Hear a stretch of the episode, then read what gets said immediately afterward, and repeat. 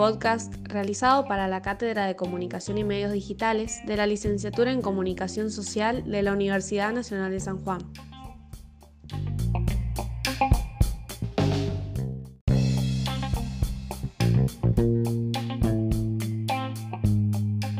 El tema que voy a desarrollar en este podcast es un trabajo realizado por Martín Becerra, especialista en medios de comunicación e industrias culturales.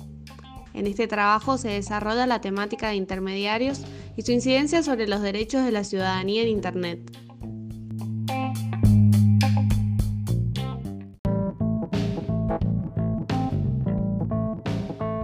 Internet es una ampliación del espacio público que permite expandir las conversaciones, la posibilidad de acceder a la información, a conocimientos, a entretenimiento y establecer contactos a nivel planetario. Estas cualidades de lo virtual impactan en la configuración de las sociedades contemporáneas, distinguiéndolas de las sociedades previas.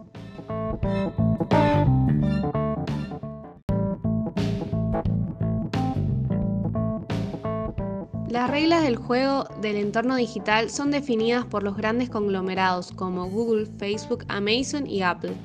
Sus siglas GAFA representan a aquellos intermediarios que se comportan como guardianes y exigen a los usuarios sus contraseñas. Acceden a entornos sin dar cuentas ni permitir una auditoría sobre su política de algoritmos.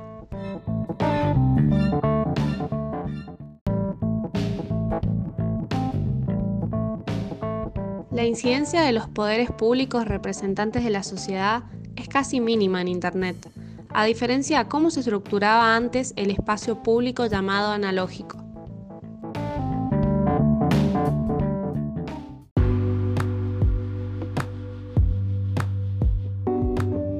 Actores públicos tomaron conciencia sobre la necesidad de revisar las políticas privadas impuestas en el nuevo espacio público digital.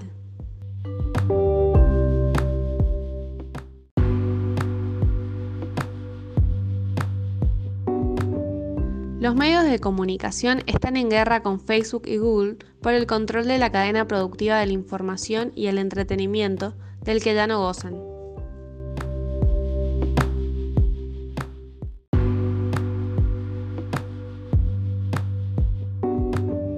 La intermediación de gigantes digitales globales ha afectado el funcionamiento de la cadena productiva de la información y el entretenimiento. Las industrias de medios ya no tienen el control de la organización de los contenidos ni de su distribución, exhibición y comercialización.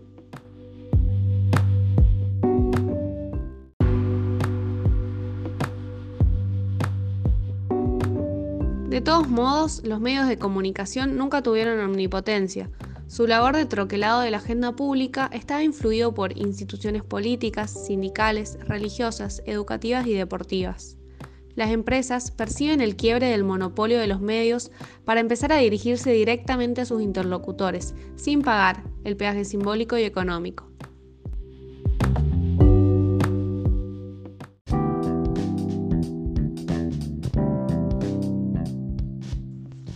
Y Google impactan en los medios tradicionales. Google condiciona la circulación de contenidos por su sistema de búsqueda de indexación y Facebook es una alteración genética que descompagina las ediciones de los medios tradicionales y aísla las notas embebiéndolas en su plataforma.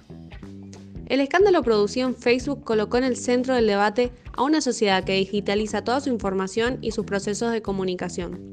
Esta sociedad cuenta con intermediarios globales que acumulan los datos públicos y personales a escala planetaria.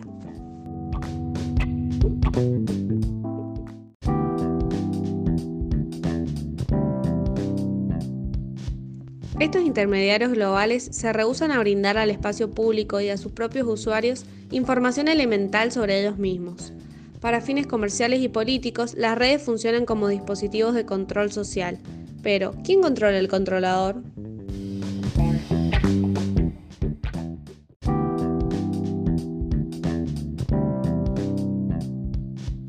El algoritmo jerarquiza búsquedas e indexa información procesa recomendaciones y sugiere contactos y contenidos.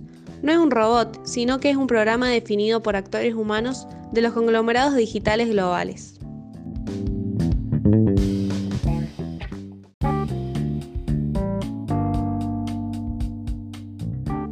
El fenómeno de acumulación de poder basado en el acaparamiento masivo de datos no tiene antecedentes en la historia universal.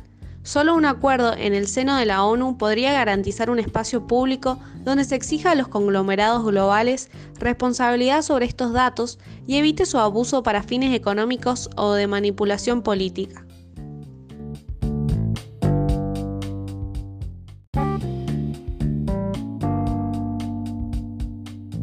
Estos hechos se denunciaron en las elecciones de Estados Unidos, donde se consagró a Donald Trump como presidente. La información condiciona el desarrollo de las sociedades y su excesiva concentración es una amenaza para el interés público.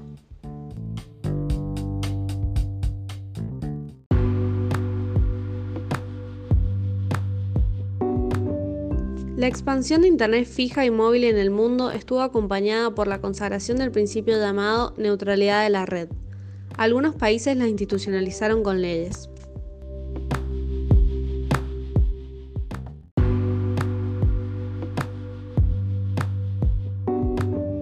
Se fue construyendo un consenso para restringir el principio de neutralidad de la red a los proveedores de servicio de conectividad. El principio de neutralidad de la red se interesó solo por los operadores telefónicos y la TV de cable, dejando de lado a aplicaciones, datos, contenidos y servicios por parte de los proveedores de acceso a las redes y los agregadores de contenido, indexadores e intermediarios.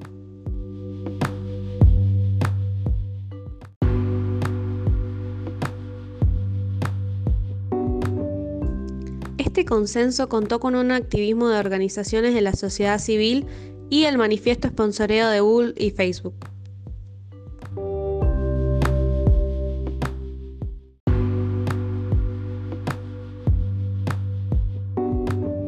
Creció la sospecha y prevención sobre eventuales prácticas discriminatorias de las telecomunicaciones y de los cableros proveedores del servicio. Se quitó de responsabilidad a los llamados intermediarios de Internet en su capa de contenidos. Los beneficiados fueron servicios de empacamiento de audiovisual como Netflix y Spotify, plataformas de redes sociales como Facebook, YouTube, Instagram y Twitter, y buscadores como Google.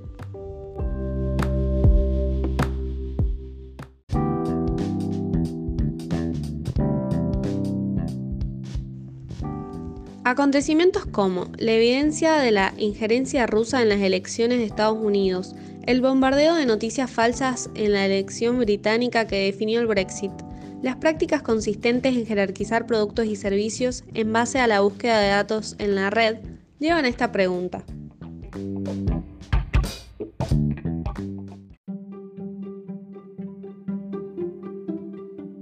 ¿Por qué los gigantes globales están extintos de respetar las reglas que ellos mismos promueven para otros actores?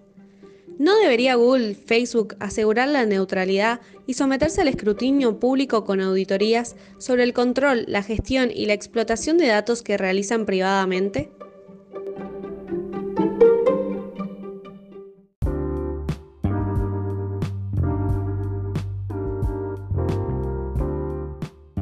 Para responder a estas preguntas, Becerra cita la posición consensuada por los relatores de la libertad de expresión de las Américas, Europa, África y las Naciones Unidas.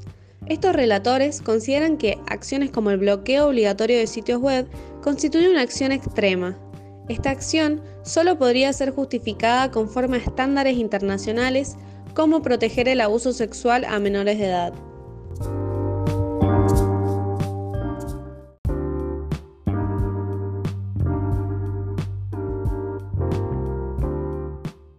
La regulación de las nuevas redes afronta el desafío de operar en distintos niveles de funcionamiento, cada una de las cuales presenta distintos intermediarios. Estos niveles son la propiedad de las redes, los conmutadores, los servicios y nodos, el software que utilizan redes y el software que utilizan los usuarios, los estándares técnicos y servicios, los servicios de raíz,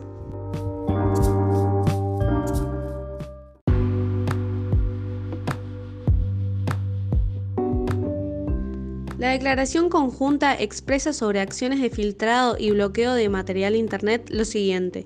Primero, el bloqueo obligatorio de sitios web enteros constituye una medida extrema que solo podría estar justificada conforme a estándares internacionales.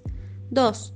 Los sistemas de filtrado de contenidos impuestos por gobiernos o proveedores de servicios comerciales que no sean controlados por el usuario final constituyen una forma de censura previa y no representan una restricción justificada a la libertad de expresión. Se debe exigir que a los productos destinados a facilitar el filtrado por los usuarios finales estén acompañados por información clara dirigida a dichos usuarios acerca del modo en que funcionan y las posibles desventajas si el filtrado resulta excesivo.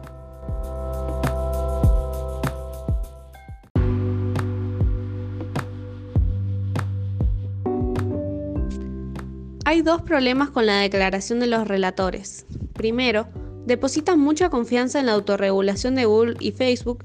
Y segundo, reducen el tema a los intermediarios dueños de redes digitales, pero no a otras capas de Internet.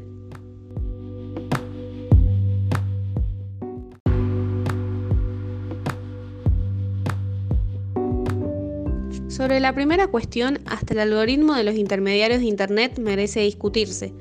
Esto debe realizarse a la luz de sentencias de tribunales europeos que condenaron por prácticas anticompetitivas a Facebook y Google.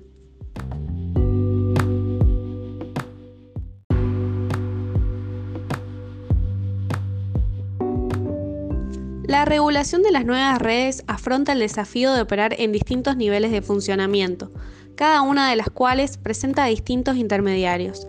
Estos niveles son la propiedad de las redes, los conmutadores, los servicios y nodos, el software que utilizan redes y el software que utilizan los usuarios, los estándares técnicos y servicios, los servicios de raíz, Los puntos E y F que remiten a la integración y actuación de las siglas ICANN Internet Corporation for Assigned Names and Numbers, con sede en Estados Unidos y responsable de asignar las direcciones de protocolo IP de los identificadores del protocolo y la gestión de servicios de raíz.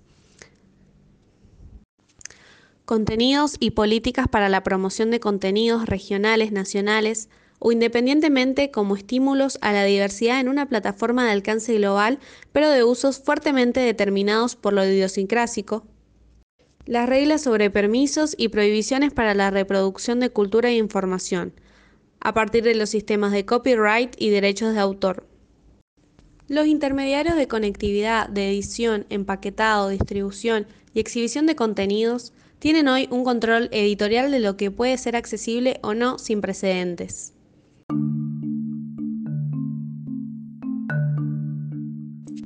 ¿Cómo asegurar que esas actividades respeten los principios de libertad de expresión y derecho a la cultura? El principio de neutralidad de la red puede tener una segunda oportunidad de servir al interés público.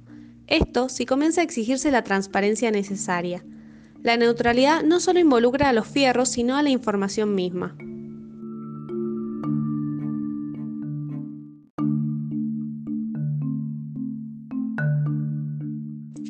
¿Cómo asegurar que esas actividades respeten los principios de libertad de expresión y derecho a la cultura? El principio de neutralidad de la red puede tener una segunda oportunidad de servir al interés público. Esto si comienza a exigirse la transparencia necesaria. La neutralidad no solo involucra a los fierros, sino a la información misma.